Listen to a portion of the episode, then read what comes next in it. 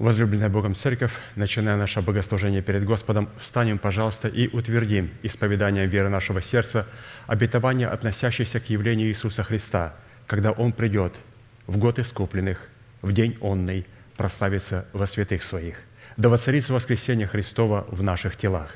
Аминь. Пожалуйста, будем петь псалом.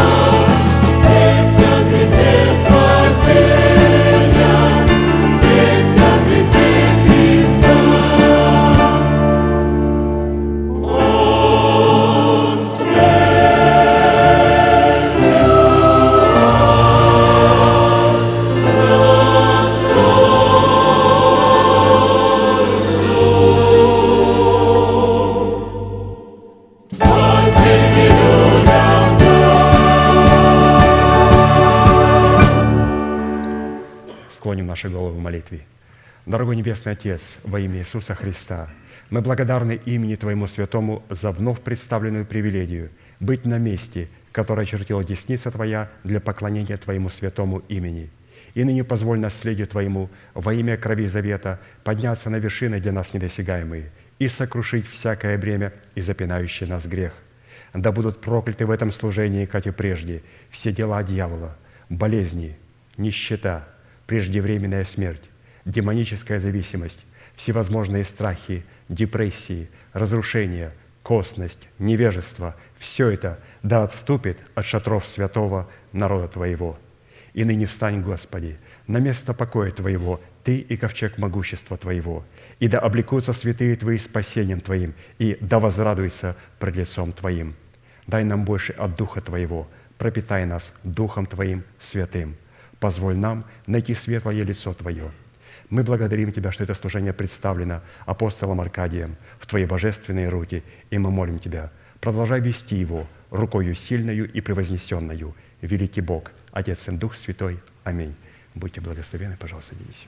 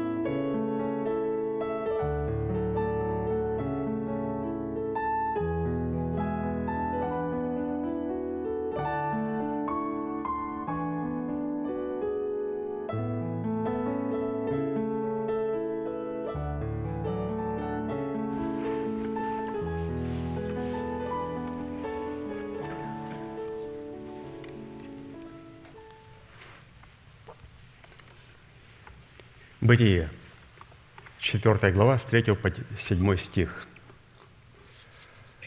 Спустя несколько времени Каин принес от плодов земли дар Господу, и Авель также принес от первородных стада своего и от тука их. И презрел Господь на Авеля и на дар его, а на Каина и на дар его не презрел. Каин сильно огорчился, и поникло лицо его. И сказал Господь Каину, «Почему ты огорчился, и от чего поникло лицо твое? Если делаешь доброе, то не поднимаешь ли лица? А если не делаешь доброго, то у дверей грех лежит. Он влечет тебя к себе, но ты господствуй над ним». Говоря о молитве, в которой мы сегодня будем приносить пред лице Господня десятины приношения, мы должны всегда помнить, что существует два основные вида молитвы. Во-первых, это вид молитвенного состояния, и, во-вторых, это вид молитвенного упражнения.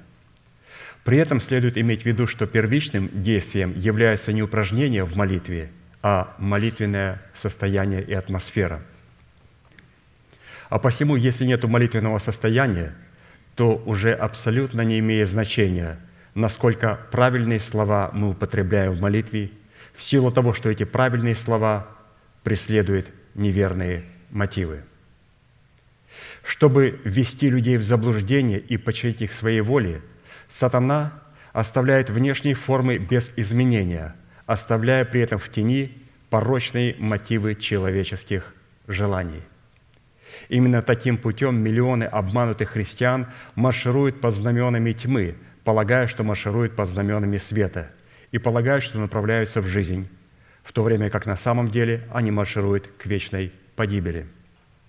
Потому что они поставили для себя первичным упражнение в молитвах и сосредоточили все свое внимание на служении, а не на общении – на служении, которое опиралось бы как бы на обетование Божье, означенное в Писании, но при этом одновременно импонировало бы их скрытым, порочным человеческим желанием. Матфея 7, 22, 23.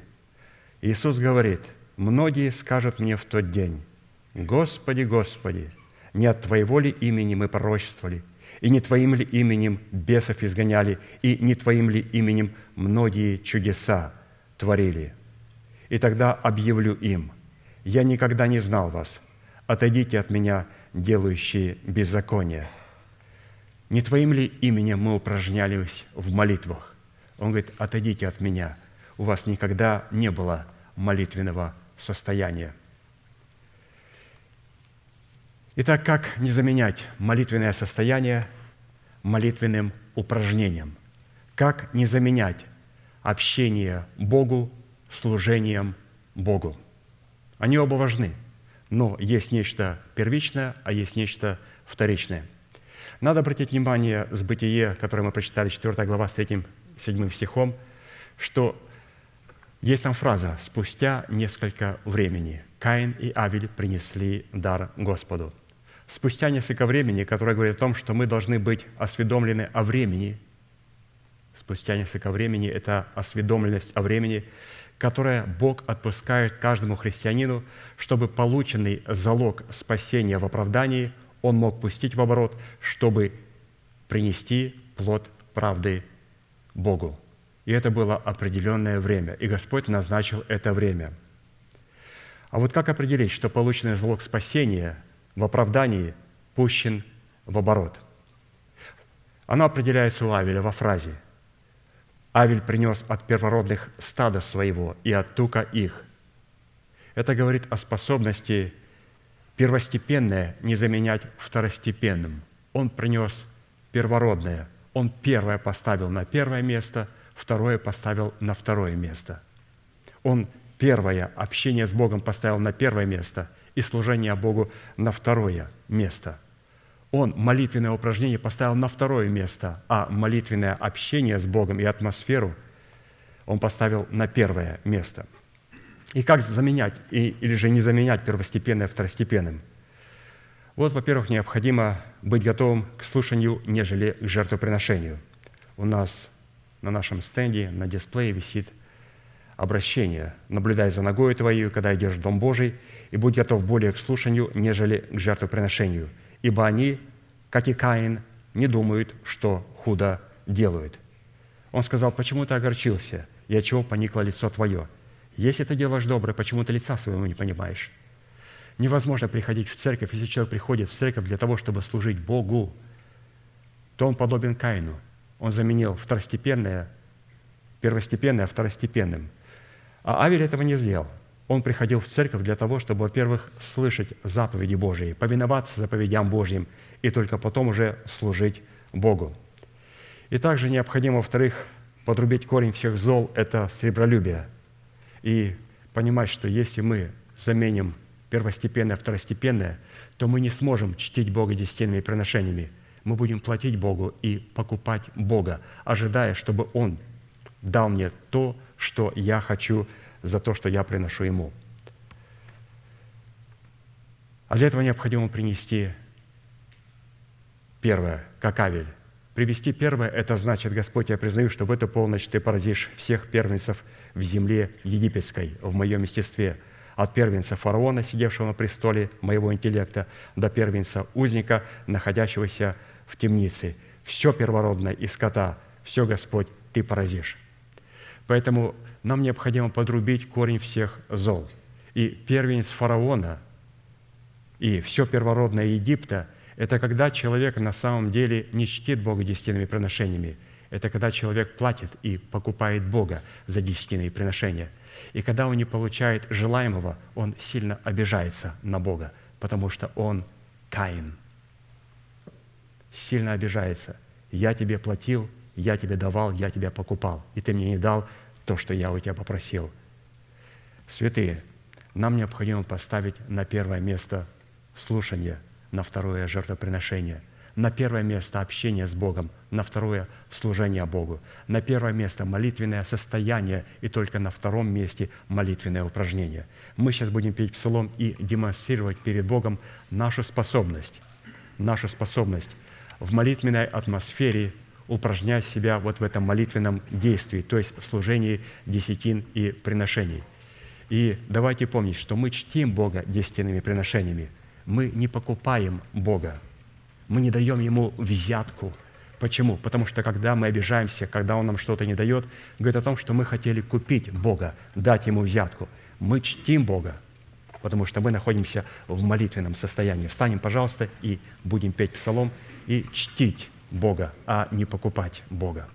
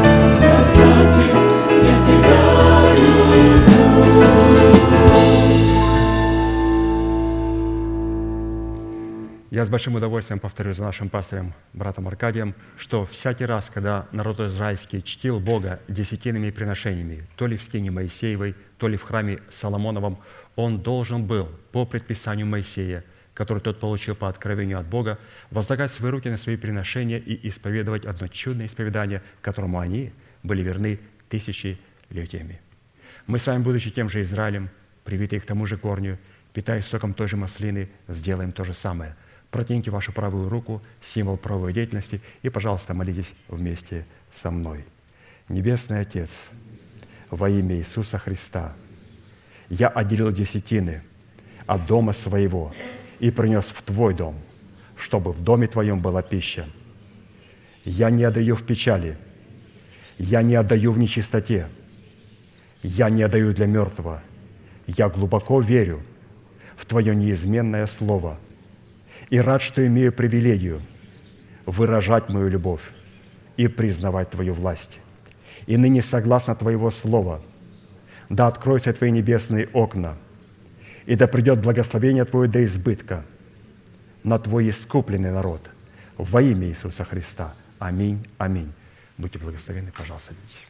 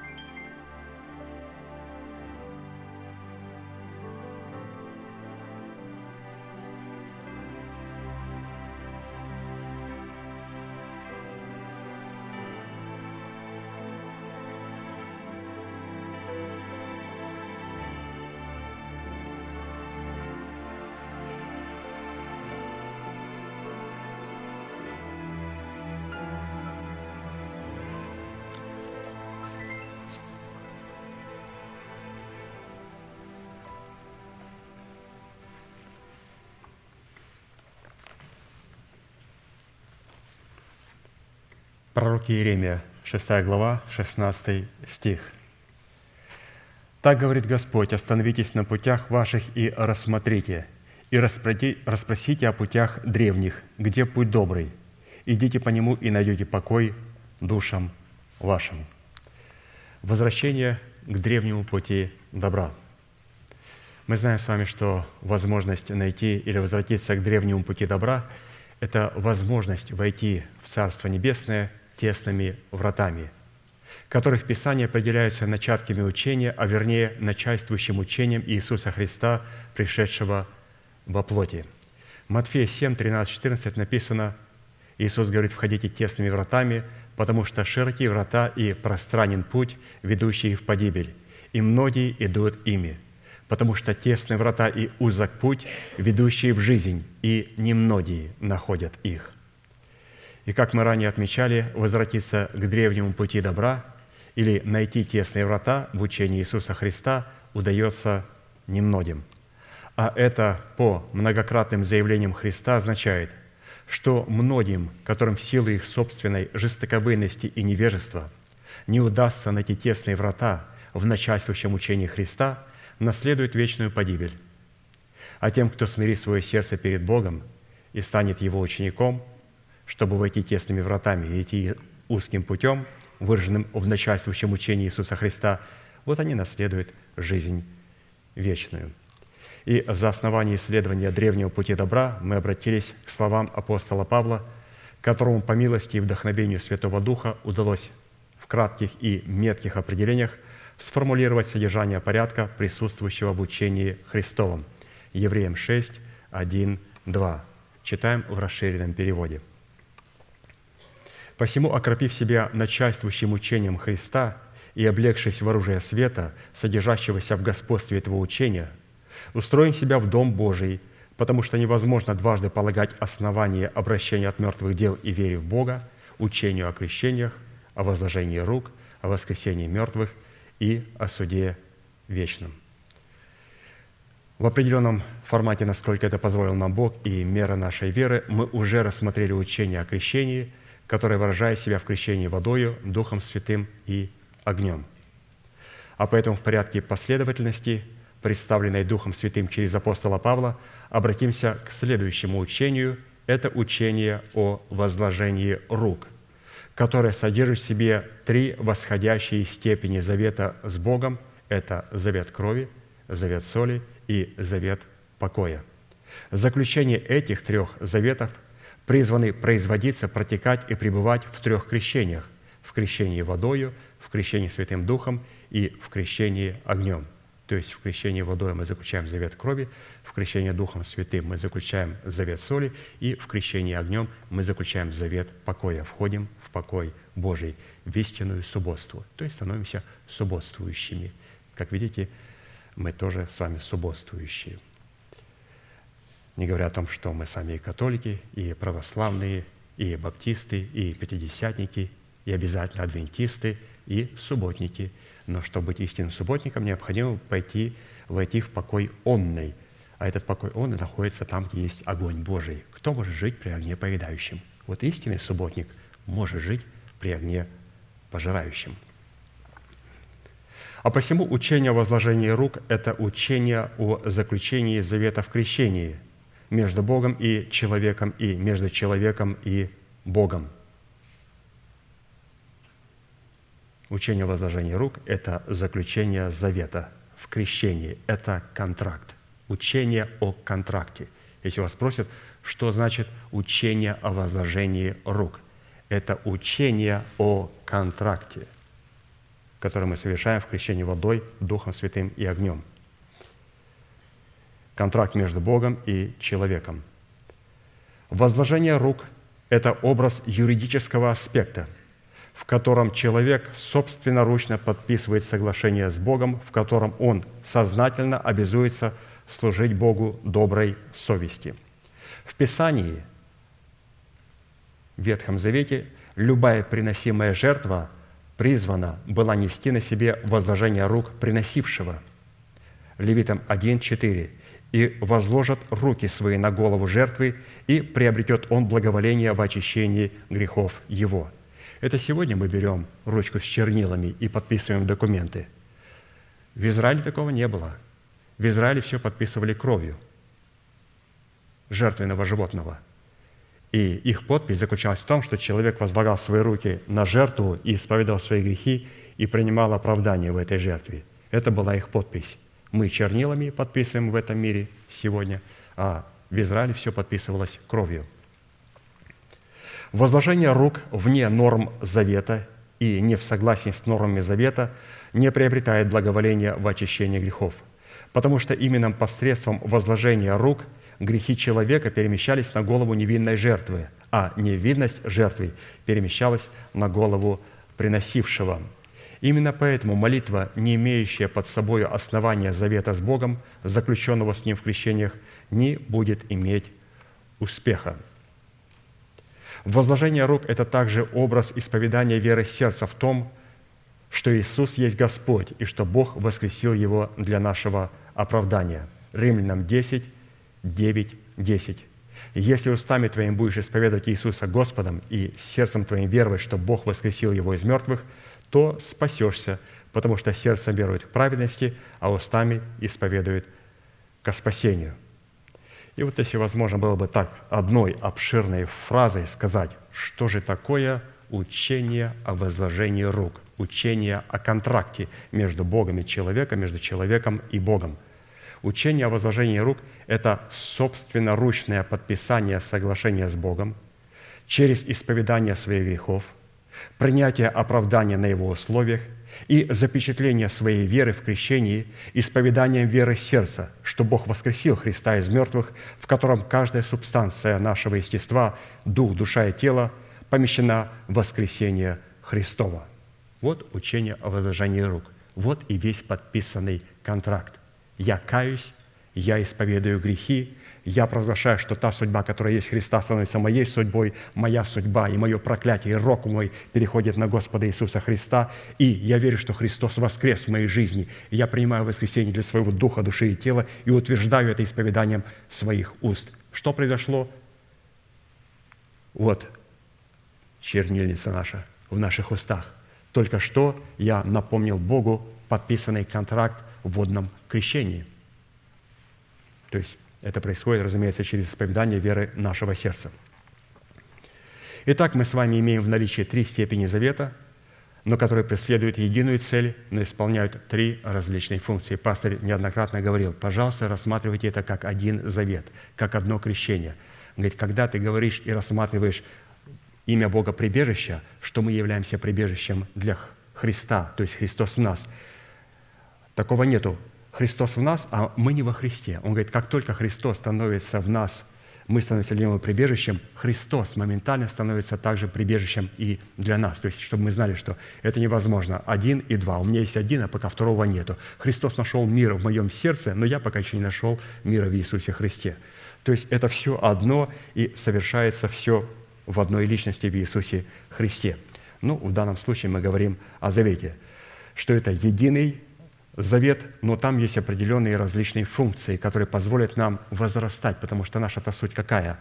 Прийти в меру полного возраста Христова, стать как Христос.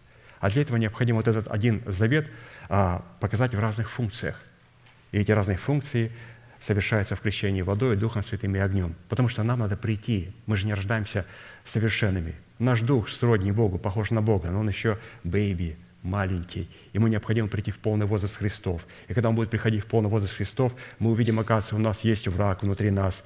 Мы увидим Саула. Боже мой, я никогда не знал, что у меня этот интеллект, он так не любит Бога и все, что связано с Богом. Боже мой, у меня есть народы, которые наполняют ханан, мое тело, желания, эмоции, порочные мысли, а, негодование, зависть. Все это есть во мне. Почему?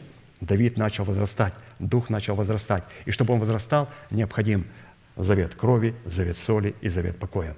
То есть разные функции. Но это один единый контракт, завет. Итак, давайте посмотрим сегодня восемь составляющих, потому что, говоря о завете, мы говорим, и он представлен в Писании в числе восемь. Рассмотрим сегодня его как единый завет, а потом уже в последующих собраниях рассмотрим завет крови, завет соли и завет покоя. Но сегодня мы смотрим на картину общим планом, что делает единый завет Бога с человеком. Итак, первое. Единый завет между Богом и человеком представлен в трех великих именах – Авраама, Исаака и Иакова. Исход 3, 13, 15. «И сказал Моисей Богу, вот я приду к сынам Израилевым и скажу им, Бог отцов ваших послал меня к вам. Они скажут мне, как имя ему – что сказать мне им. И сказал Бог Моисею, так скажи сынам Израилевым, Господь Бог отцов ваших, Бог Авраама, Бог Исаака и Бог Иакова послал меня к вам. Вот имя мое навеки и пометование о мне из рода в род. Причастность к достоинству имен трех отцов призвана происходить посредством веры в Иисуса Христа. Очень важно это нам, язычникам, знать, что все благословения Бог передал Отцу нашему, это мы сегодня называем его Отцом, Он передал еврею, Аврааму, еврею Исааку и еврею Иакову. Как мы, славяне, немцы, испанцы, англичане, американцы, сможем а, удостоиться благословения, которое Бог передал евреям через еврея Иисуса Христа. Как через еврея Иисуса Христа? Я же не еврей, мы язычники. Через крещение, через смерть, через обрезание, которое не рукотворное обрезание, а которое обрезывает сердце. Потому что рукотворное обрезание, когда обрезается крайняя плоть, она не приближает человека к Богу.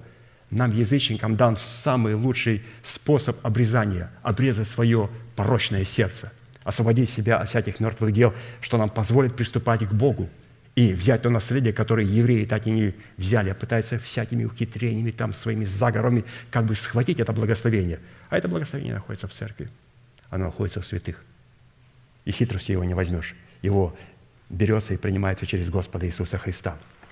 Итак, давайте посмотрим, где благословение Авраама дается нам, язычникам, через Христа Иисуса. И, разумеется, тем евреям, которые приняли Господа Иисуса. Галатам 3, 13, 14. Христос искупил нас от клятвы закона, сделавшей за нас клятвы, ибо написано «проклят всяк, висящий на дребе», дабы благословение Авраамова через Христа Иисуса распространилось на язычников, чтобы нам получить обещанного Духом веры. А посему мы с вами можем получить причастность к благословениям, содержащимся в завете, который Бог заключил с Авраамом, Исааком Яковом, только через веру во Христа Иисуса – которую мы запечатлели в крещении водою, Духом Святым и огнем. Исход 2, 24, 25. «И услышал Бог стенание их, и вспомнил Бог завет свой с Авраамом, Исаком и Иаковом. И увидел Бог сынов Израилевых, и презрел на них». Исходя из этого смыслового значения, мы можем сделать вывод, что единый завет между Богом и человеком – это юридическое право на вхождение и на обладание нетленным наследием, выраженным в городе художник и строитель которого Бог. То есть как только они стали обращаться к Богу, и Бог вспомнил свой завет с Авраамом, Исааком и Яковом, Он дал им обетованную землю, позволил им войти в наследственный удел, который Он обещал Аврааму, Исааку и Якову. Поэтому, святые, мы сегодня тоже входим в этот удел. Вот посмотрите, как это сделал Авраам. Евреям 11, 8, 10. Верою Авраам повиновался призванию идти в страну, которую имел получить в наследие, и пошел, не зная, куда идет. Верою обитал на земле обетованной, как на чужой, и жил в шатрах с Исааком и Иаковом, со наследниками того же обетования, ибо он ожидал города, имеющего основания, которого художник и строитель Бог. То есть, ходя по обетованной земле, он понимал, что это физическая обетованная земля, она должна показать истинный город – который имеет основание художник и строитель которого Бог. То есть тот город, который мы сегодня с вами разбираем. Почему мы сегодня разбираем вот эти 12 оснований, 12 ворот?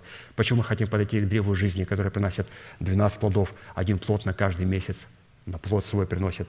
Только для того, чтобы мы стали этим городом. Авраам понимал, что этот город состоит, а, его география находится в Духе, она находится в Сыне Божьем, в Иисусе Христе это жена, невеста Агнца. И он постоянно смотрел и хотел, и сопричислял себя к церкви, к святым. И мы сопричисляем себя через Иисуса Христа к благословениям Авраама, потому что мы являемся вот этим городом. Второе.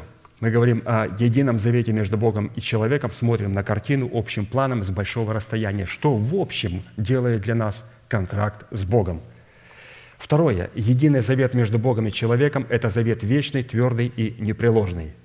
Второе Царств 23, 4, 7.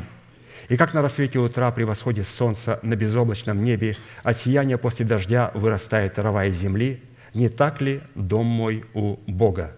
Ибо завет вечный положил Он со мною, твердый и непреложный». Еще раз. «Завет вечный положил Он со мной, твердый и непреложный». Не так ли исходит от Него все спасение мое и все хотение мое?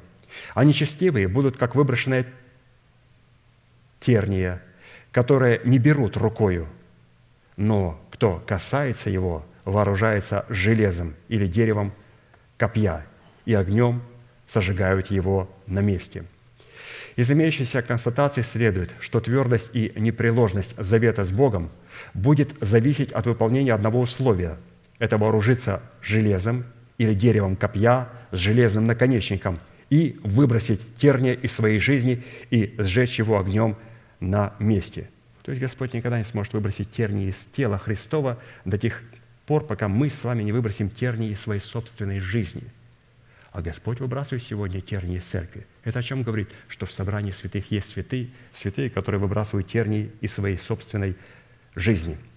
Давайте посмотрим, что такое тернии в нашей жизни. То, что кто не является в церкви, это понятно.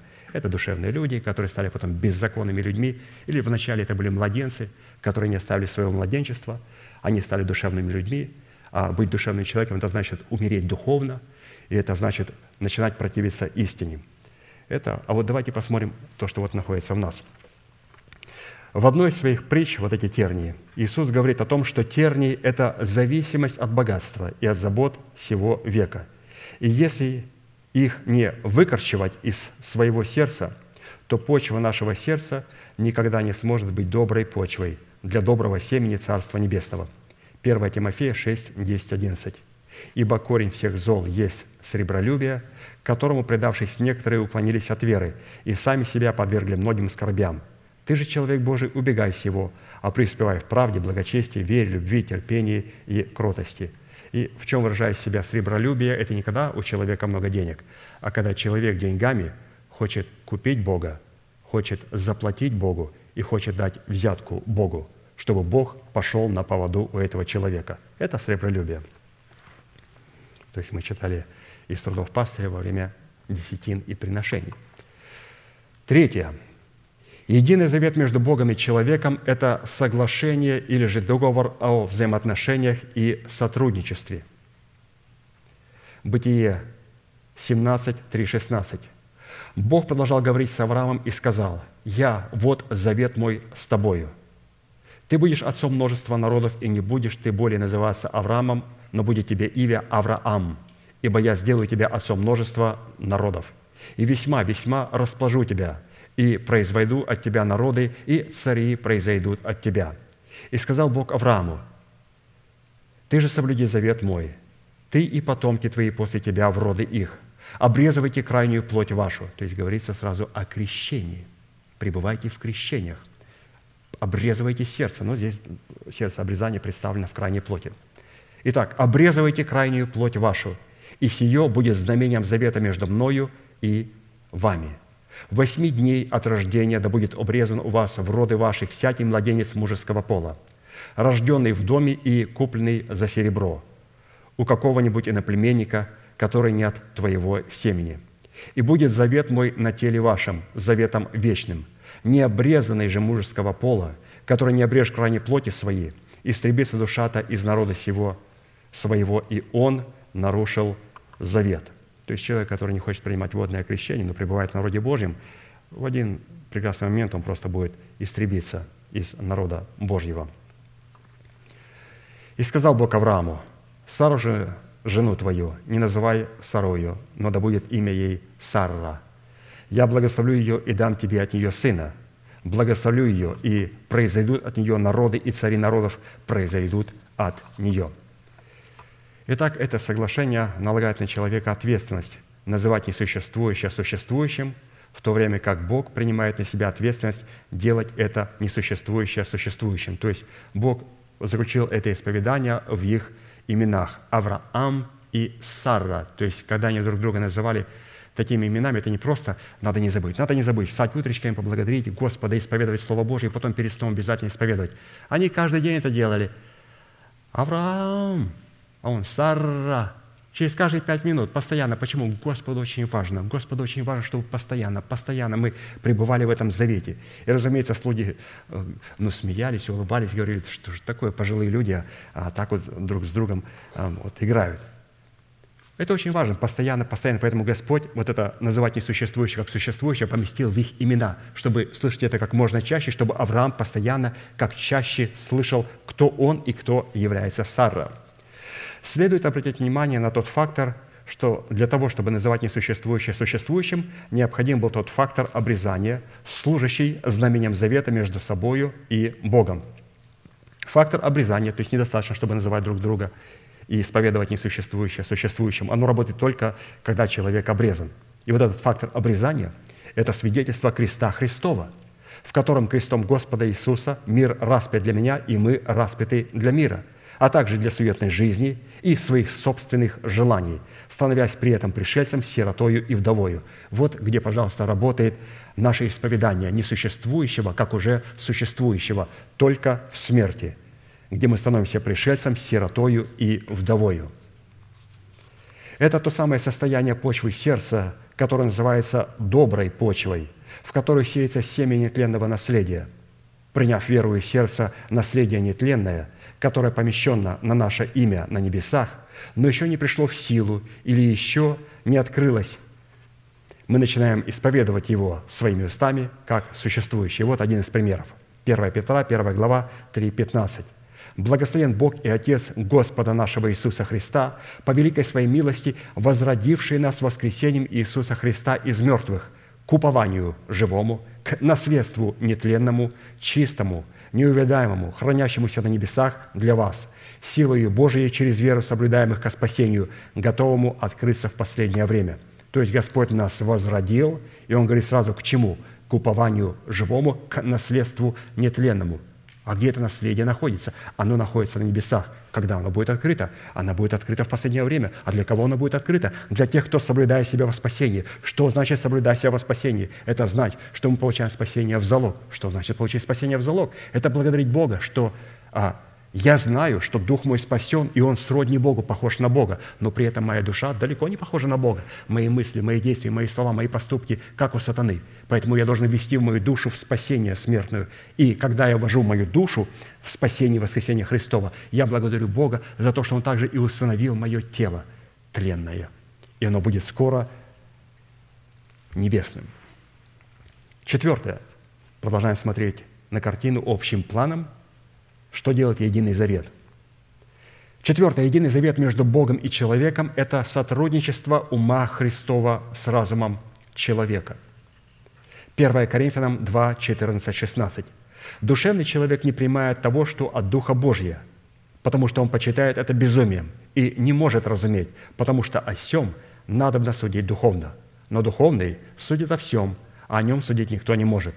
Ибо кто познал ум Господень, чтобы мог судить его?» А мы имеем ум Христов.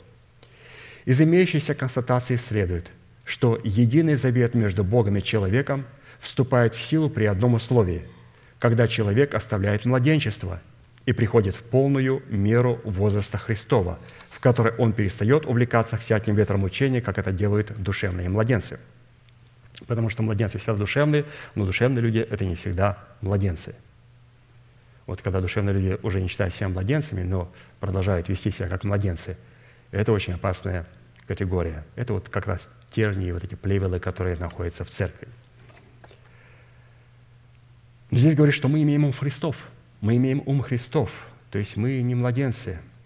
Мы познали Господа, и мы имеем ум Христов. И вот ум Христов – это определение премудрости Божьей в сердце человека, который способен счислять свои дни. То есть, если я имею ум Христов, я имею возможность счислять свои дни, чтобы не быть спасенным, как головня из огня, когда умру, а чтобы сказать, что течение сохранил, веру сохранил.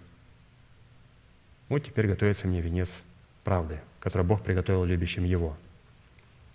Счислять свои дни – это разуметь, как свое извечное предназначение в Боге, так и силу, соработать с которой мы призваны реализовывать свое предназначение. Притчи 8.12 и также 15, 16, 36. «Я премудрость обитаю с разумом и ищу рассудительного знания. Мною цари царствуют, и повелители узаканивают правду. Мною начальствуют начальники и вельможи, и все судьи земли. Все ненавидящие меня любят смерть, то есть все ненавидящие ум Христов любят смерть. Потому что, говоря учение о возложении рук, мы говорим об уме Христовом, потому что не, нельзя подписывать контракт с Богом, если у человека нет ума Христова. Вот почему мы не крестим водным крещением маленьких детей. Необходимо, чтобы человек осознавал, что он совершает, что он совершает. Конечно же, маленький ребенок может быть крещен Духом Святым, потому что таковых есть Царство Небесное, но не сможет пользоваться всей полнотою крещения Духом Святым до тех пор, пока он не придет в возраст и не откажется называться сыном дочери фараона. Конечно же, это хорошо, и это редко, когда Господь крестит детей. Но это автомобиль, который стоит в гараже. Я не могу своему сыну, которому 8 лет, позволить на спортивной машине ездить по дорогам. Он разобьется. Поэтому машина эта стоит, и он только ходит и протирает с нее пыль. Вот когда он откажется быть сыном дочери фараона, заключит крещение водой, тогда в полномочия вступает и наговорение во всей его полноте – Поэтому, пожалуйста, не надо толкать детей получить крещение Духом Святым. Пожалуйста.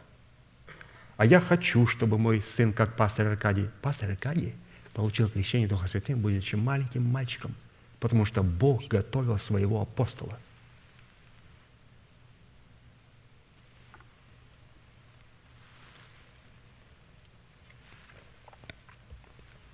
Пожалуйста, не надо толкать детей получить крещение Духом Святым – этот автомобиль будет стоять в гараже.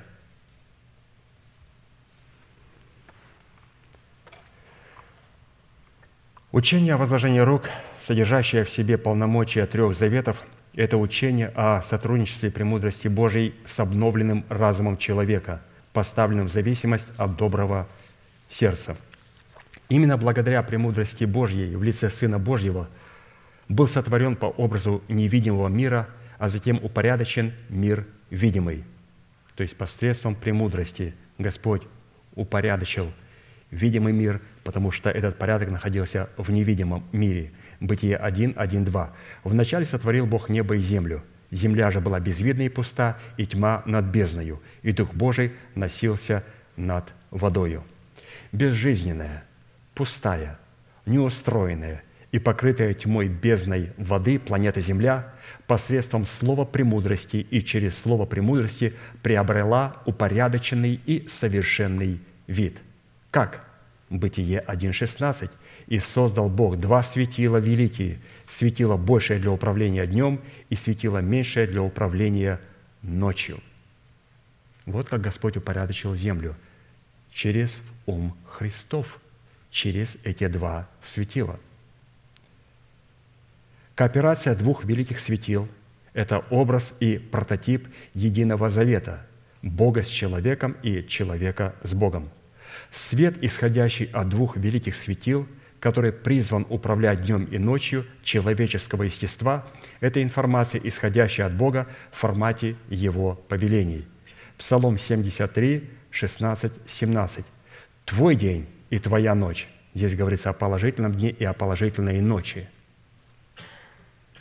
ты уготовал светило и солнце. Ты установил все пределы земли. Лето и зиму ты учредил. Итак, чем является ночь и чем является день? Ночью является возрожденный дух человека, потому что именно там, в этом ночи, в этой тиши, в этом мраке благоволит пребывать Бог – возрожденный дух человека, в то время как день – это обновленный разум человека, обновленная душа, поставленная в зависимость от доброго сердца, поставленная в зависимость от ночи. День поставлен в зависимости от ночи. Душа поставлена в зависимость от нашего сокровенного, возрожденного от Богом человека. Бог говорит в духе человека – а сердце посредством интуиции открывает разуму человека то, что сказал Бог. Псалом 18.3. «День дню передает речь, и ночь ночи открывает знание». То есть Господь здесь показывает, каким образом работает единый завет. День дню передает речь, и ночь ночи открывает знание. Ночь ночи открывает знание – это когда я слышу благословенное помазанное слово и принимая его в сердце. Вот проповедует апостол Аркадий, и вот эта ночь, который открывает ведение мне, открывает знание в мою ночь. Вот. Ночь, ночи а день дню передает речь, вот день и вот день. Когда я начинаю понимать истины, которые мы слышим, этот день передает вот этому дню устам речь. Ночь. Ночи открывает знание, чтобы день дню в молитве передал речь. И поэтому необходимо, чтобы эта кооперация существовала. Эта кооперация существует только тогда, когда человек устроил себя в дом духовный и священство святое. Ни о каком священстве и священнодействии не может идти речи, пока человек не стал как скиния. Скиния начинается с ковчега. Ковчег – это сокровенный дух человека. И как определить, есть ли у меня ковчег? Ковчег – это когда я признаю посланного Богом человека. Посланного Богом человека. Потому что что лежало в ковчеге? В ковчеге лежал жезл Аарона – когда Корей, Фана и Верон сказали, «Довольно вам, Моисей Арон, что вы из себя ставите?» Он поразил их Господь и сказал, «А ну-ка, положите передо мной все жезлы, 12 жезлов, 12 колен». И говорит, придите завтра утром. И когда они вернулись завтра утром, они зашли во святилище перед лицо Господня. Жезл Аарона, который был жезлом Моисея, расцвел, пустил почки и принес плод. И Господь сказал, теперь возьмите это и положите в ковчег. Это говорит о том, что я признаю помазанника Божьего – что там дальше было? Была золотая чаша, в которой была манна. Что такое чаша? Манна – это еврейская. Что это? Что это? Что ты читаешь? Это манна. Ты ее понимаешь? Нет. Но чтобы я ее понимал, мы сейчас поговорим о золотом столе хлебов предложения. Я принимаю. Я принял посланника Божия и принял золотую чашу. И там есть скрижали завета. Что такое скрижали завета? Это слово, которое дается человеком, посланным Богом, который является судьбоносным, повелевающим и основополагающим. Поэтому, когда все эти три компонента есть в ковчеге, это говорит о том, что у меня есть ковчег. То есть я принимаю посланника Божия и принимаю то слово. Он сказал Петру, почему ты не ушел с другими? Он говорит, у меня есть ковчег. Дело Божие – это принять и веровать тому, кого послал Бог. Вот какое дело Божие. И потом, когда у нас есть ковчег, Господь берет то откровение и когда мы слышим проповедь, Господь полагает их на золотом столе хлебов предложения в два ряда. Для того, чтобы золотой стол хлебов предложения работал, необходимо, чтобы хлебцы лежали в два ряда, шесть и шесть, на золотом столе хлебов предложения. Два ряда – это когда Господь утверждает свой завет. Два ряда – это тогда, когда мы берем истины, которые мы знаем, и снова и снова повторяем их. В два ряда. Не постоянно, постоянно повторять. Повторение – мать учения. Человек, который не повторяет истину, не пребывает в истине, на ячейках, либо дома, это человек, который не имеет золотого стола хлеба в предложении. И поэтому, когда у нас есть повторение, мать учения, Господь утверждает свой завет, и мы положили там вместе с этим хлебом ливан. Ливан – это смола, которая говорит, что я отказываюсь повреждать Слово Божие, принимая его как есть. И если я не понимаю этого слова, Господь положил в субботу, Он в субботу повелит мне это снять хлебы и вкушать их. И поэтому в субботу, когда священники снимали и вкушали этот хлеб и понимали, у них трансформировалось все в золотой светильник. Человек начинал понимать истину, человек начинал светить. И потом уже золотой светильник трансформировался непосредственно уже в кадильницу. И кадильница была напрямую имела отношение к золотому жертвеннику курения – и это как раз молитва, то есть кадильница, наполненная молитвами святых. Поэтому каким образом Слово Божие совершает свой путь из ковчега завета, в котором мы принимаем посланника Божия на золотой стол хлебов предложения, когда я имею слово, которое не понимаю, но я его сохраняю в своем сердце, и потом оно трансформируется в маленький сосуд с елеем, который стоял около светильника, и Господь говорит, а ну-ка возьми и начинай наливать светильник. Я говорю, понимаю Слово Божие, слава Богу, я понимаю его, начинает светить. Почему у меня работает этот маленький сосуд? Потому что у меня есть 12 хлебов, упорядоченное учение, обязательно у меня упорядоченное учение. Я постоянно пребываю в учении апостолов, постоянно пребываю в повторении мать учения. Оно упорядочено, это учение в моем сердце. И поэтому Господь помещает это служение и это учение в маленький сосуд. И я могу из этого сосуда постоянно пополнять свой светильник, и светильник начинает гореть. Когда начинает гореть светильник, я могу взять кадильницу и положить туда молитвенные слова и приходить в присутствие Божие. То есть мы говорим, а ночи день дню передает речь, и ночь ночи открывает знание. Кооперация двух светил состоит в том, что Бог повелевает, а человек безоговорочно исполняет то, что повелевает Бог. Иоанна 8, 12. Сейчас будем говорить, каким образом проявляется свет. Вначале это свет представлен нам в Сыне Господе Иисусе Христе, и потом мы призваны стать этим светом. Иисус сказал, «Я свет миру». Кто последует за Мною, тот не будет ходить во тьме, но будет иметь свет жизни». Последовать за светом – это немедленно и без всяких компромиссов исполнять Его повеление, потому что этот свет действует и проявляет себя через слушание благовествуемого Слова о Царстве Небесном. Иоанна 9, 5, 7 «Доколе я в мире, я свет миру». Сказав это, плюнул на землю, сделал брение из плюновения и помазал брением глаза слепому. И сказал, пойди умойся в купальню Силам. Что значит посланный? Он пошел и умылся, и пришел зрячим. По сути дела, это событие раскрывает принципы кооперации двух светил. Мы знаем, что любой человек рождается слепым, и для того, чтобы эта слепота ушла у нас, нам необходимо сделать чтобы Христос через Свое Слово сделал это брение. И Он сделал это брение и помазал нам глаза и сказал, пойди умойся в селам. И вот после того, когда он умылся в селами, здесь он перестал уже быть младенцем, перестал быть душевным. Он стал духовным. И здесь теперь Господь говорит, что вы – свет миру. Здесь, покуда мы были слепы, Он говорит, я – свет миру. Почему? Потому что я слепой, я не вижу. Он говорит, ты хочешь видеть? Да.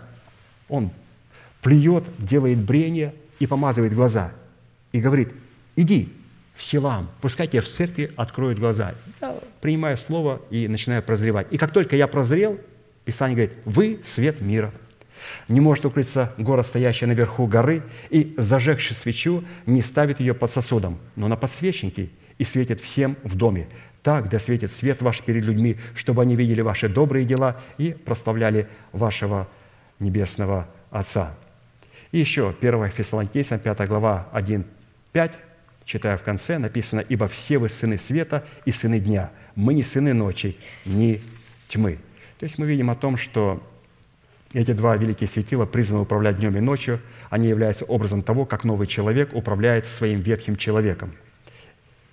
И как духовный человек посредством влияния своего света управляет душе, душевным человеком в церкви. То есть не они управляют в нашем естестве в церкви душевно, а во главе стоят, разумеется, духовный человек сокровенный и духовные люди, посланные Богом. Пятое. Единый завет между Богом и человеком – это юридическое право на обладание друг другом и на отождествление друг в друге. Евреям 8, 10. «Вот завет, который завещал Дому Израилеву после тех дней, говорит Господь. Вложу законы мои в мысли их и напишу их на сердцах их, и буду их Богом, и они будут моим народом». Составляющая завета с Богом в праве на обладание друг другом обуславливается условиями брачного партнерства, партнерства, в котором Бог и подобный ему человек растворяются друг в друге. Растворившись в Боге, как в своем возлюбленном, человек получает возможность демонстрировать великие великое таинство единения, которое присутствует в отношениях Отца и Сына и Святого Духа. Ефесянам 5, 31, 33. «Посему оставит человек отца своего и мать, и прилепится к жене своей, и будут двое одна плоть. Тайна сия велика. Я говорю по отношению ко Христу и к церкви, так каждый из вас да любит свою жену, как самого себя, а жена да боится своего мужа». То есть у них обоюдный завет. И Иоанна 17, 23. «Я в них, и ты во мне. Да будут совершенны воедино, и да познает мир, что ты послал меня, и возлюбил их, как возлюбил меня». То есть мы здесь видим о том, что Господь имеет единение со своими святыми, со своей церковью. Дальше продолжаем говорить об едином завете. Что делает единый завет? Единый завет между Богом и человеком – это передача суверенных полномочий и власти друг на друга. Бытие 1, 2, 6. «И сказал Бог, сотворим человека по образу нашему и по подобию нашему, и да владычествуют они над всею землею». Это местописание является начальствующим и юридическим основанием для выстраивания суверенных отношений Бога с подобным Ему суверенным человеком. Этими словами Бог связывает себя своим же словом, которое Он поставил превыше всякого своего имени. То есть не предпринимать никакой деятельности на земле без согласия человека. Равный человек не может выстраивать с Богом отношения без согласия Бога. То есть ни Бог у нас, ни мы у Бога не нарушаем суверенных прав. Однако автором условий, на которых должны выстраиваться эти суверенные отношения, с подобным ему человеком от начала и до конца являются Богом. Это, оказывается, Бог составлял контракт, не мы. Бог не доверил нам составлять контракт. Он составил контракт и предложил нам его. И мы вот сейчас читаем Божий контракт. Когда мы пребываем в учении святых, мы читаем Божий контракт, и мы делаем решение. Ну, мы уже с вами сделали решение. Согласиться с этим контрактом или нет. Во время брака, когда мы читаем брачный контракт, мы говорим, вы согласны со всем, что было вам предложено в этом брачном контракте? Они говорят, согласен, согласен, согласен. Таким образом, а, их, они становятся одно. Поэтому Господь является автором, автором а, своего контракта. И все, что нам необходимо делать, это вот как овцы следуют за пастырем, то есть следовать за ним, исполнять то, что он сказал, и быть послушными Слову Божьему. Седьмое. Единый завет между Богом и человеком – это ответственность построить ковчег для спасения дома своего. Бытие 6.18.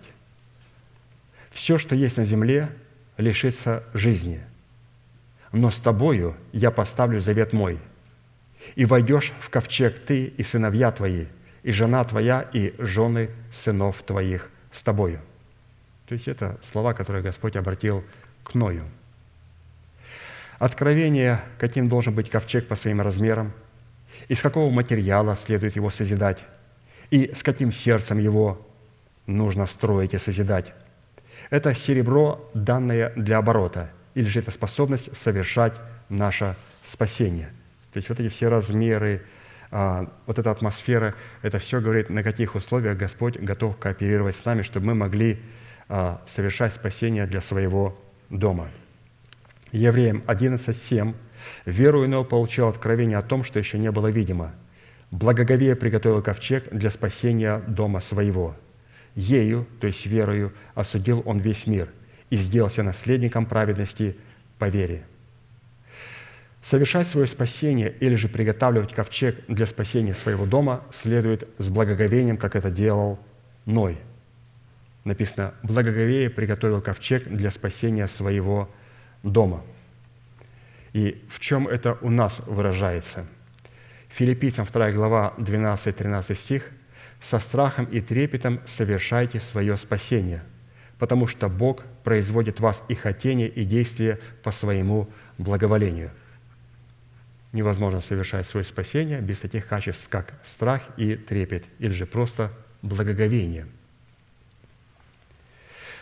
Принятие такого серебра или же такой истины, такого спасения. Это соглашение выполнить свою роль, содержащуюся в завете с Богом, в то время как верение такого серебра в распоряжении человека – это роль Бога. Теперь давайте посмотрим, каким образом мы должны относиться к этому серебру. Если вот, например, говорить о спасении наших домов.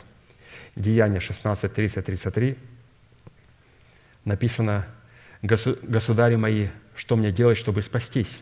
Они же сказали, веруй в Господа Иисуса Христа, и спасешься ты и весь дом твой.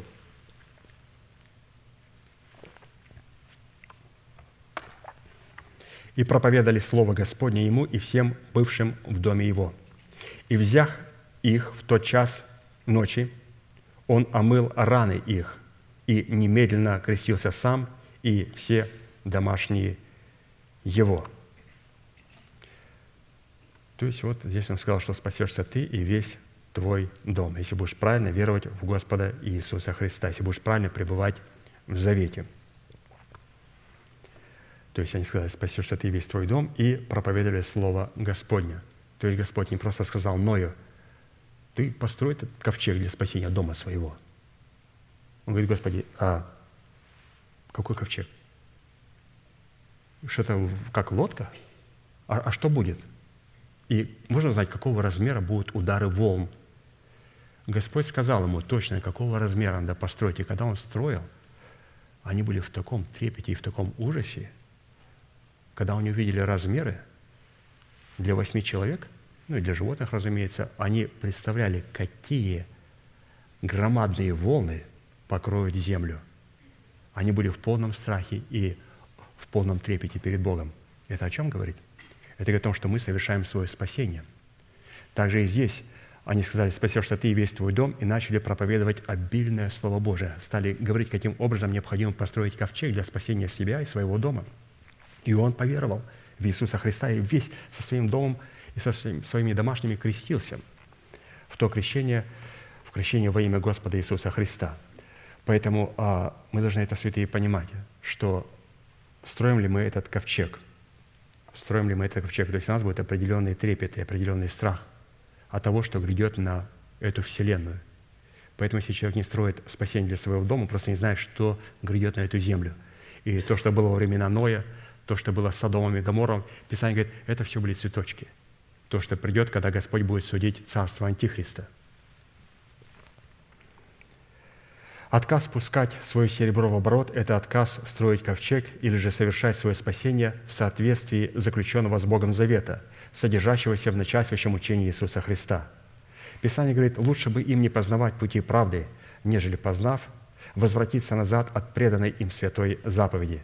Но с ними случается по верной пословице. Пес возвращается на свою блевотину, и вымытая свинья идет валяться в свою грязь. Баптист, который пришел, вернулся, снова вернулся к своим баптистам, и прелюбодействовал, снова начал прелюбодействовать и пить алкогольные напитки. У нас были такие, пришли из пятидесятников, из баптистов, из харизматов. И вы знаете, кто-то, как пес, вернулся на свою блевотину. Снова сейчас орет, кричит, как это, пророчествует, орут. Вернулись на свою блевотину. Баптист вернулся к баптисту. Почему? Потому что вот а, не сохранили преданные им святой заповеди. Вернулись. А те, кто до этого блудил, пил, они вернулись снова в блуд и в свое пьянство. Но при этом пошли кого-то спасать в Мексике или в Африку. Я не понимаю, там люди, которые по своему отношению к Богу, но превосходят по многим параметрам этих людей. И восьмое, восьмое, святые. Продолжаем смотреть на единый завет между Богом и человеком, на контракт общим планом, с расстояния, чтобы нам понять, что делает единый завет. Восьмое. Единый завет между Богом и человеком – это право на вхождение человека в суверенное присутствие Бога, а Бога в суверенное присутствие человека. Ну вот как, как, как можно зайти? Иногда ты стоишь перед дверью, так, так, так вот, надо как-то войти. А знаете, иногда очень трудно. Ну, пойди поговори с этим человеком. А что там, подойти и поговорить? Вы понимаете, что когда вы приближаетесь сильно близко к человеку, вы приходите а, в определенное а, пространство. И несмотря на то, что вот, я человек, у меня есть определенное пространство. И когда человек приближается ближе положенного, вы знаете, если посмотреть, да на любых людей, вот посмотрите, вот выйдите и подойдите в магазине близко к человеку. Он на вас посмотрит с таким видом сверху до, вот, сверху донизу. Что это ты нарушаешь суверенные права? Какие суверенные права? Ты купил это место? А-а. Вот я, и вокруг меня в радиусе минимум 3 фита – это мое пространство. Я гражданин этой страны, и это мое пространство. И если человек подходит ближе, чем 3 фита, я могу отвечать и защищать свое тело. И мне никто ничего не сделает. Он на меня нападал. Подошел, встал, я могу защищать себя. Он нарушил мои суверенные права. Поэтому обычно для того, чтобы не пускать, вот в Америке так научно, они просто отходят. Ты к ним подходишь, они отходят от тебя, потому что они понимают, что им, им придется просто защищать себя. Поэтому, святые, мы должны понимать, как нам зайти в присутствие Бога. Вот посмотрите, как Бог заходит в наше присутствие. Какой он джентльмен. Откровение 3, 20. Все стою у двери и стучу. Вот личность божества стоит около двери и стучит. Если кто услышит голос мой и отворит дверь, войду к нему и буду вечерить с ним, и он со мной. Не пинает эту дверь, не кричит, не звонит, а стоит аккуратненько, стучит. Иногда подходим к двери, вот особенно когда работаю по бизнесу, там на двери написано, пожалуйста, не звоните, постучите. Потому что звон вот этот, он раздражает человека. Постучите просто аккуратненько. Очень хорошо. Не раздражать. А бзим-бзим, бзим-бзим. Оно это у человека, он выходит недовольный. Ты что, ты, ты можешь по-английски читать? Поэтому я обычно никогда, никогда не нажимаю кнопки. Никогда. Вот подошел и так тихо, тихо, тихо. Очень хорошо. Практически посредством своего стука, особого стука, в двери человеческого сердца Бог определяет, есть ли в этом человеке его подобие или нет – и такое подобие Бога в сердце человека определяется двумя критериями. Первое – способность услышать голос Божий И второе – способность отворить двери своего сердца. Вот как Бог определяет, что за дверью его человек и не его человек. Вот что сейчас делает Дух Святой? Он стучит в наше сердце. Через что? Через голос. Какой голос? Через мой голос. А что это у тебя такой за особенный голос? У меня особенный голос, потому что я читаю особенные слова – и когда я читаю особенные слова, которые он дал особенному человеку, мой голос становится особенным. Когда лидер ячеек читает а, эти слова, оно становится особенным голосом. Когда вы и мы вместе с вами исповедуем это Слово Божие, оно становится особым голосом. Поэтому Господь стучится через свой особый голос, через свой стук. И если мы услышим этот стук, услышим этот голос, и не будем сидеть, а побежим, чтобы открыть дверь, это говорит о том, что тот, кто там за дверью находится, это Божий человек. Услышать и обязательно открыть дверь. Исходя, исходя из этих двух определений, мы можем сделать следующий вывод, что, во-первых, стук, которым Бог стучит в сердце, чтобы определить свойства этого сердца, доброе оно или злое, этот стук является голосом Божьим. Во-вторых, чтобы услышать голос Божий, необходимо иметь обрезанное ухо, то есть сердце, находящееся в завете с Богом. То есть мы говорим сегодня – а учение о возложении рук, завет крови, завет соли и завет покоя. И сегодня мы говорим о том, что если мы слышим стук, это говорит о том, что у нас есть обрезанное ухо. Обрезанное ухо – это мы находимся в завете с Богом. И в-третьих, способность отворить двери своего сердца для слушания голосу Бога – это способность разуметь и принимать в почву своего сердца благовествуемое Слово о Царствии Небесном – и такое принятие может происходить только благодаря сохранению самого себя в завете с Богом. Само же сохранение завета происходит посредством пребывания в напастях Христовых. То есть это следующее, когда Господь постучался, мы услышали этот голос, открыли этот голос, приняли его, и он пришел в наше сердце. Вот теперь нам необходимо сохранить вот это слово, которое вот сейчас вот нам стучится – Практически мысль, оно у вас уже есть сердце, оно у вас есть сердце. Теперь необходимо сохранить его, но только в напастях, в страданиях. Необходимо платить цену. Луки 22, 28, 30. «Но вы прибыли со мной в напастях моих, и я завещаю вам, как завещал мне Отец мой царство. Да идите и пьете за трапезою моей в царстве моем, и сядете на престолах судить двенадцать колен Израилевых». Вот, пожалуйста, здесь уже Господь а, приглашает нас к себе – не как гостей, а как своих детей. Вначале он стучался в наше сердце через свой голос, мы открыли его, приняли его, начали вечерить с ним, начали устраивать на этом золотом столе хлебов предложение, упорядочивать его учение, вникать в это учение, исповедовать это учение. И потом Господь говорит, что я приглашаю вас также и к себе на вечное место жительства. Господи, как? А если сохранишь мое слово терпение? То есть, как здесь написано, что но так как вы прибыли со мной в напастях моих, в страданиях, я завещаю вам царство, как завещал мне Отец, и будете есть и пить за трапезой моей в царстве уже моем». Пребывать в напастях Христовых – это сохранить слово Его терпения или же оставаться верным назначенному месту в теле Христовом. Как только Искусителю душ удается убедить нас оставить свое место в теле Христовом, наши имена изглаживаются из книги жизни. А посему, чтобы сохранить слово терпения, которое определяет нашу ответственность за сохранение завета с Богом, и таким образом дать Богу право на вхождение в наше суверенное присутствие, а нам, в свою очередь, получать право на вхождение в суверенное присутствие Бога, необходимо победить искусителя полномочиями, содержащимися в завете Бога. Откровение 3, 20, 21 побеждающему дам сесть со мной на престоле моем, как и я победил и сел с отцом на престоле моем». То есть на этих словах Господь заканчивает, и здесь очень важно нам понять, святые, что нам необходимо сохранить завет. Мы сегодня говорим о учении о возложении рук. Это учение о завете, учение о контракте. Завет между Богом и человеком, и человеком и Богом. И его необходимо сохранить. Как сохранить? Во-первых, необходимо, как мы слышали, услышать этот голос – принять этот голос, принять это слово. И когда мы примем его, необходимо сохранить. Как узнать, сохранили мы это слово или не сохранили? Если мы остаемся на том месте, на которое Бог нас поставил, это говорит о том, что мы храним слово терпения. Но если мы оставили свое место, это говорит о том, что мы потеряли слово терпения, и контракт с Богом нарушен. Все те люди, которые оставили церковь, это люди, которые не сохранили слово терпения. Если не сохранили слово терпения, Господь не сохранил с ними завета. Писание говорит, их имена будут исчеркнуты, вычеркнуты из книги жизни навеки, навсегда. И поэтому, святые, мы сейчас будем молиться, и я призываю на это место каждого святого человека, который смог бы снова утвердить завет с Господом. Мы с вами пребываем в этом завете. Мы были крещены водою, Духом Святым. Мы ожидаем крещения огнем. Когда Господь сможет нас принять как жертву всесожжения. А Господь никогда не сможет нас принять как жертву всесожжения до тех пор, пока Он своим солью и своим огнем не защитит нас от нашего врага, не отделит от нас нашего врага и не убьет нашего врага в нас. И когда Он защитит нас, когда Он отделит нас от врага и убьет врага в нас, только тогда мы скажем, Господи, не моя воля, да Твоя будет. И этот огонь, как огненная река, сойдет на меня. Я скажу, Боже мой, я как тот терновый куст, который не сгорает. Почему? Потому что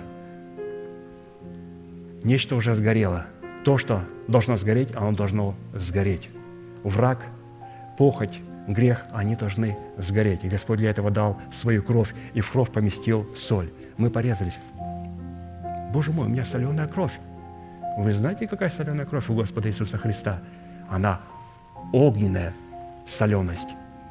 Если у меня, у человека грешного, соленая кровь, а у него кровь, которая сдерживает грех, и кровь, которая уничтожает грех. И Он способен это сделать сегодня на этом месте. Мы ждем вас у алтаря.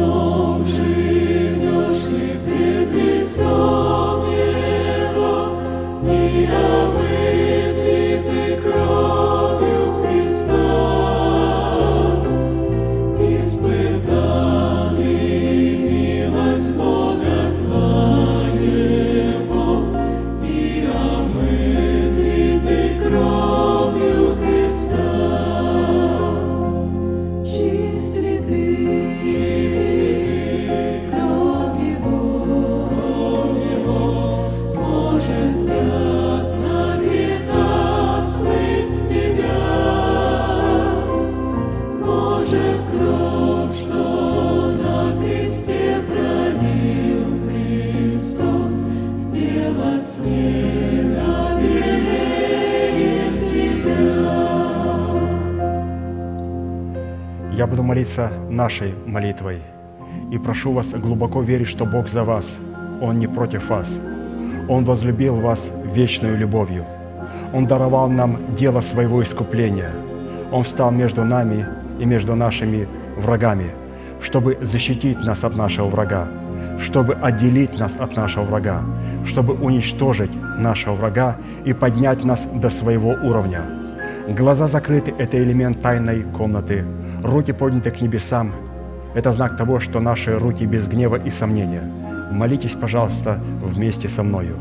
Небесный Отец, во имя Иисуса Христа, я прихожу к Тебе, и на этом святом месте, в собрании святого народа Твоего, я раскрываю мое сердце, чтобы Ты мог увидеть мою боль, мое страдание, мою рану, нанесенную грехом и похотью, который я ненавижу – и от которых я отрекаюсь.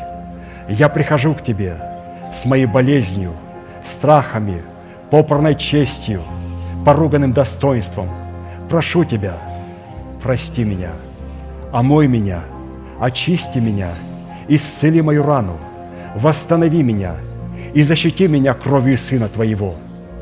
И прямо сейчас, перед небом и адом, я хочу исповедать, что согласно Твоего Слова я омыт, я очищен, я исцелен, я восстановлен, я оправдан, я спасен. Прощаются грехи ваши и беззакония ваши во имя Иисуса Христа. Да благословит тебя Господь, да презрит на тебя светлым лицом своим и да даст тебе мир. Да падут вокруг тебя тысячи и десятки тысяч, одесную тебя, а к тебе не приблизится. Да придут на тебя благословения гор древних и холмов вечных. Да будет низвержена шумом из тела твоего держава смерти, и на ее месте да будет воздвигнута держава жизни и воскресения. Да придет все это на тебя и на все потомство твое, и весь народ да скажет Аминь.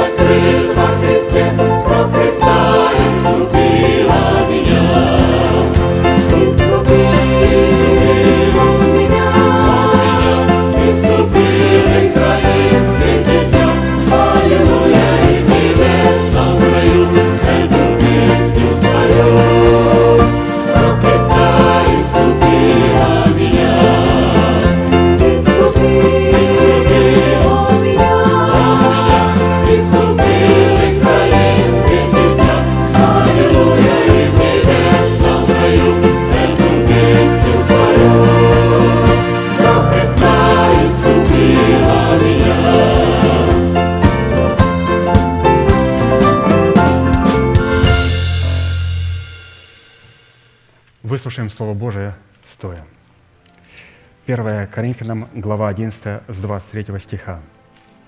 Ибо я самого Господа принял то, что я вам передал, что Господь Иисус в ту ночь, в которую предан был, взял хлеб и, возблагодарив, преломил и сказал, «Примите, едите, сие есть тело мое за вас ломимое.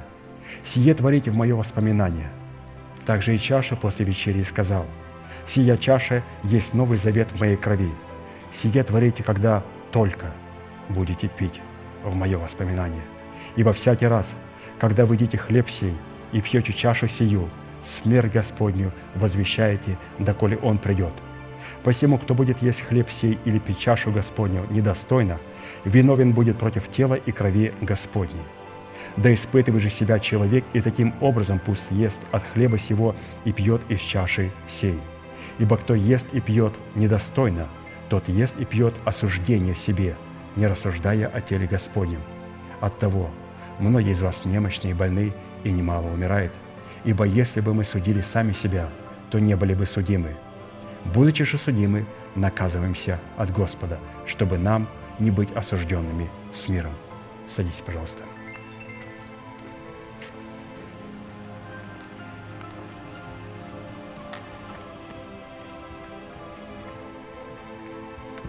Еще раз с большим удовольствием напомню слова нашего пастыря брата Аркадия, который говорит, что кто имеет право участвовать в хлебопреломлении? Тот человек, который запечатлел свою веру в крещении водою, а также все дети 16 лет и младше, вы можете участвовать в хлебопреломлении. Но когда пришел возраст 16, 17 лет, 18, 19, и человек говорит, что я не хочу этого делать. Я понимаю, я в свое время тоже, как говорится, стоял перед этим выбором, потому что я знаю, что надо покончить со своими друзьями, надо покончить со своими дурными привычками, надо перестать идиотские фильмы смотреть, мультики смотреть перестать. Все должно быть в меру. То есть надо с чем-то распрощаться. И люди оттягивают. С этим делом нельзя оттягивать. Поэтому надо сделать решение – начинать умирать. И люди правильно понимают, что крещение водой – это тогда, когда мы испытываем обрезание. Наше сердце и наше ухо начинает обрезываться, мы погружаемся в смерть Иисуса Христа. Поэтому если мы не заключили крещение водой и не запечатлели своей веры в крещении водой, и нам 16 лет и старше, такие люди не имеют права участвовать в хлебопреломлении. Также люди, которые на замечании и отлученные, они также не имеют права, но здесь таковых людей нету, если есть какие-то гости, которые стоят на отлучении или замечании Церкви Христовой, то тоже они не имеют права участвовать в этом хлебопреломлении. Писание говорит, что нам необходимо рассуждать о теле Господнем обязательно во время хлебопреломления. Рассуждать о теле Господнем – это понимать уникум великой тайны благочестия, понимать уникум полноты, наполняющего все во всем. Что для того, чтобы участвовать в хлебопреломлении, преломлять хлеб и пить из чаши Нового Завета, я не могу это делать сам. Я не могу это делать с семьей. Это должны делать несколько семей. И эти несколько семей должны позвонить пастору Аркадию, сказать, пастор Аркадий, мы собираемся, у нас несколько семей, около 20 человек, мы хотели бы участвовать в хлебопреломлении. И пастор Аркадий побеседует с кем-то из них и найдет более разумного человека, который мог бы с трепетом совершить это служение. Если, разумеется, рядом нету наших пастырей и пресвитеров, если они находятся в какой-то отдаленной стране. Ну, а что, если никого рядом нету? Что, если я один – ну, достаточно вместе с Израилем приходить хотя бы три раза в год на праздник. То есть три праздника, которые в году, в 12 месяцах праздновались в Израиле. Также, ну, три – это минимум. Три раза в году необходимо поучаствовать в хлебопреломлении. Поэтому, если вы находитесь в Канаде, приезжайте к нам в Америку. Если вы в Германии, да какая там Германия? Что за Германия? Маленькая страна. Украина, Украина, Германия, это же Европа, маленькая страна. То есть, ну, можно проехать один раз в четыре месяца – со святыми поучаствовать. Хотя бы три раза в году поучаствовать в преломлении. Это очень важно и очень нужно.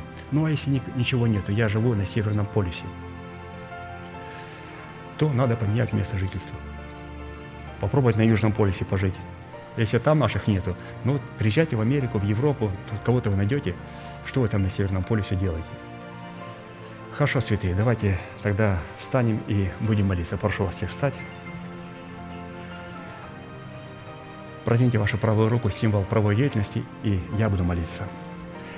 Дорогой Небесный Отец, мы благодарим Тебя за ломимое тело Сына Твоего Иисуса Христа, в достоинстве этого опреснока. Когда Он пойдет по рядам святого народа Твоего, и мы будем вкушать от Него, да придет могущество жизни Твоей, и да поборет смерть, и поглотит ее в наших телах. Да будут наши тела, тела полностью исцелены через прикосновение и вкушение этого преснока. Благодарим Тебя за исцеление нашего тела и поклоняемся перед Тобою, великий Бог, Отец, Сын, Дух Святой. Аминь. И, взяв хлеб, возблагодарил и преломил, и сказал, «Примите и едите, сие есть тело мое за вас ломимое». Садитесь, пожалуйста. И тот ряд, к которому подходит, встает, и мы помогаем и служим друг другу. Это и значит рассуждать о теле Господнем. Рассуждать о теле Господнем – это как бы Господь я мог послужить моему брату, послужить моей сестре. И хотелось бы, конечно же, вспомнить, а, когда мы с вами проходили учение о крещениях, крещение огнем, то для нас пастырь раскрыл тайну чаши. Тайну чаши. Что оказывается чашу, из которой мы сегодня будем пить, это судьба Христова. И мы будем из нее пить, потому что Он согласился выпить нашу чашу. И когда Он посмотрел на то, что находится в моей чаше и в вашей чаше, Он сказал, «Отец, а у тебя нету ничего другого». Отец сказал, «Сын, у меня нету ничего другого». И он знал, что когда он выпьет то, что находится в нашей чаше, выпьет наш рог, нашу судьбу, наши болезни, наши пороки, все наши недостатки, все наши похоти, он выпьет и станет грехом, что он станет жертвой за грех. И благодаря того, что он стал жертвой за грех, мы с вами становимся жертвой всесожжения, то есть жертва, которую Господь полностью принимает, потому что Христос был полностью отвергнут Отцом. Для того, чтобы нас полностью принять, Он должен был полностью отвергнуть Сына Своего Иисуса Христа. И теперь мы, святые, проверяем себя, пьем ли мы на самом деле из этой чаши. Мы должны являться этой чашей. И в учении о крещении огнем пастырь раскрыл, в чем суть этой чаши, что должно быть в этой чаше, ту чашу, которую мы сегодня будем пить, какой характер мы должны с вами иметь – это характер Христов. Это стать Сыном Божьим, это стать как Господь Иисус Христос. И пока пресноки идут по рядам, я предложу вам вспомнить эти составляющие чаши.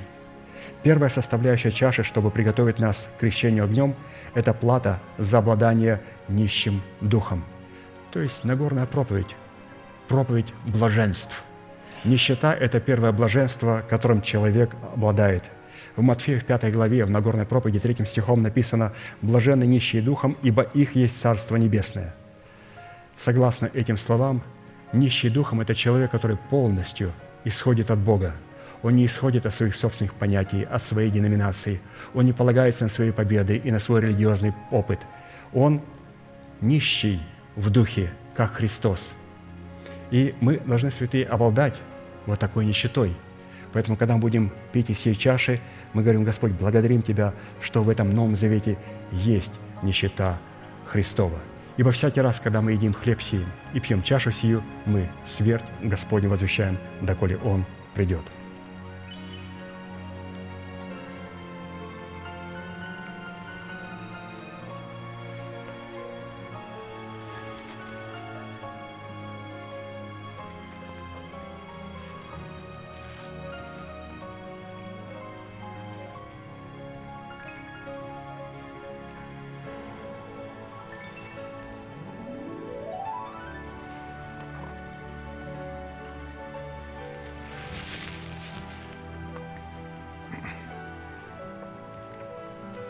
Вторая составляющая чаши, чтобы приготовить нас к крещению огнем, это способность выражать свои моления перед Богом в плаче. Матфея 5 глава, 4 стих. «Блажены плачущие, ибо они утешатся». Согласно имеющегося смысла, это не слезы оплакивания или же обиды и поражения. Это слезы умиления, восторга, слезы мольбы и страдания, за которые следует утешение или же покой. То есть человек святой – это человек плачущий. Вот Иоанн, когда увидел ту судьбу, которая была в церкви сидящего на престоле, и что на небе не нашлось никого, кто бы смог раскрыть эту судьбу, он начал сильно плакать. Пока один из старцев не сказал, «Не плачь, вот лев из колена Иудина, потомок Давида, он победил, и он сможет раскрыть книгу сию». И он говорит, я хотел посмотреть на этого льва. И когда он повернулся, там был агнец, однолетний ягненок с перерезанным горлом, закланный. Он говорит, вот это и есть лев из колена Иудина. То есть это когда мы можем сочетать в себе качество простоты голубя и мудрость змеи. Это очень важное качество. Агнец равно простота голубя плюс мудрость змеи. Это агнец. Встанем, пожалуйста, и будем молиться за чашу. Протяните вашу правую руку, и я буду молиться. Дорогой Небесный Отец, мы благодарим Тебя за чашу Нового Завета, за многих изливаемую во оставление грехов. Когда она пойдет по рядам святого народа Твоего, и мы будем пить из нее, да придет могущество жизни Твоей, и да поборет она смерть, и да поглотит ее в наших телах. Мы благодарим Тебя, что Ты изгладил грехи наши перед лицом Своим и искупил нас от суетной жизни, передан нам через отцов. Поклоняемся перед чашею Нового Завета. Великий Бог, Отец, Сын, Дух Святой. Аминь. Садись, пожалуйста, и тот ряд, которому подходит, встает, и мы служим друг другу. Ну вот как раз продолжаем говорить о чаше. Третья составляющая чаши, чтобы приготовить нас к крещению огнем – это обличение в кротость, соответствующей Духу Христову. Матфея 5.5 написано «Блаженны кроткие, ибо они наследуют землю». Наследовать землю – это войти в то наследие, которое Господь приготовил в преддверии нашей надежды. Это принять спасение Божие для своего духа, для своей смертной души и усыновление своего тленного тела. Это как раз и есть то составляющая чаши, которую, святые, мы с вами принимаем. И это возможно сделать только через наличие кротости в нашем, потому что только кроткий наследует это обетование. И под кротостью выражается, когда у нас есть кроткий язык. Поэтому, святые, давайте вот это подчеркнем для себя, обязательно подчеркнем для себя, что только кроткие наследуют обетование земли обетованной. Что если у нас нет кротости, а кротость – это не всегда говорить очень мягко, ласково, заискивающий, а это говорит то, что говорит Господь. И в тех границах, в которых Господь позволяет говорить. Я могу говорить иногда правильные слова, но Господь меня не послал. И Господь называет это злом. Иногда Господь меня послал, а я начинаю лукавить, заискивать перед человеком, лицемерить перед человеком. И когда а, вот такое лицемерие увидел апостол Павел в другом апостоле Петре, он при всех обличил его. Он сказал, Петр, но неужели ты не хочешь получить в наследие свое тело? У тебя должны быть кроткие уста. Почему ты лицемеришь перед иудеями? Почему ты ищешь благосклонного лица? Ты ищи Господа. И апостол Петр не обиделся, он принял и называл Павла высшим себя. Он признавал его статус. Он назвал его возлюбленным братом. И когда он говорил, в его словах уже не было лукавства. Он на самом деле сказал, как возлюбленный брат наш Павел. То есть он признал в апостоле Павла помазанника Божия и принял от него это обличение. Потому что Петр был святой человек. Христос, как никого другого, обличал Петра. Обличал Петра. И это и есть смерть. Ибо всякий раз, когда вы едите хлеб сей и пьете чашу Господню, вы смерть Господню возвещаете, доколе Он придет.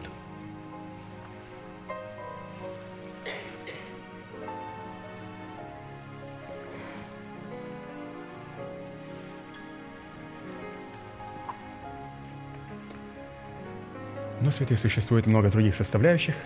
Вы можете прочитать это у нашего пастыря в его трудах «Крещение огнем». Там все написано, что у нас должно быть в нашем сердце, когда мы становимся этой чашей, и когда у нас будут вот эти составляющие, вот эти характеристики, то тот огонь, который сойдет на нас, этот огонь не будет представлять для нас никакой боли. Опять же, святые говорили, как не могу понять в крещении огнем, а чаша не является страданиями. чаша не является страданиями. Чаша является блаженством. Когда мы становимся этой чашей, мы становимся блаженством Бога. И когда Господь в своем огне принимает нас, это самый блаженный миг, ради которого стоит жить. Когда огонь Божий сошел на жертву Авеля, ради этого стоило жить. Когда огонь Божий сходит на нашу жертву, ради этого мига, этой радости, когда мир Божий, праведность и радость Божия полностью облекает наше тело, Царство Божие, ради этого стоит жить, святые. Поэтому, разумеется, огонь Божий будет совершать свою а, уничтожающую а, функцию, но прежде чем нас уничтожить грех огнем, Господь сначала говорит так, убегут, надо начинать солить их. И поэтому в завете соли, в крещении Духом Святым, Он начинает через соль сдерживать грех и оберегать нас, защищать от греха. И когда он увидит, что мы утвердили свое царство в завете соли, как Давид, он по завету соли получил свое царство. Теперь Господь говорит, а теперь огонь на все сто. И Давид пережил этот огонь в своей жизни, полностью пережил этот огонь.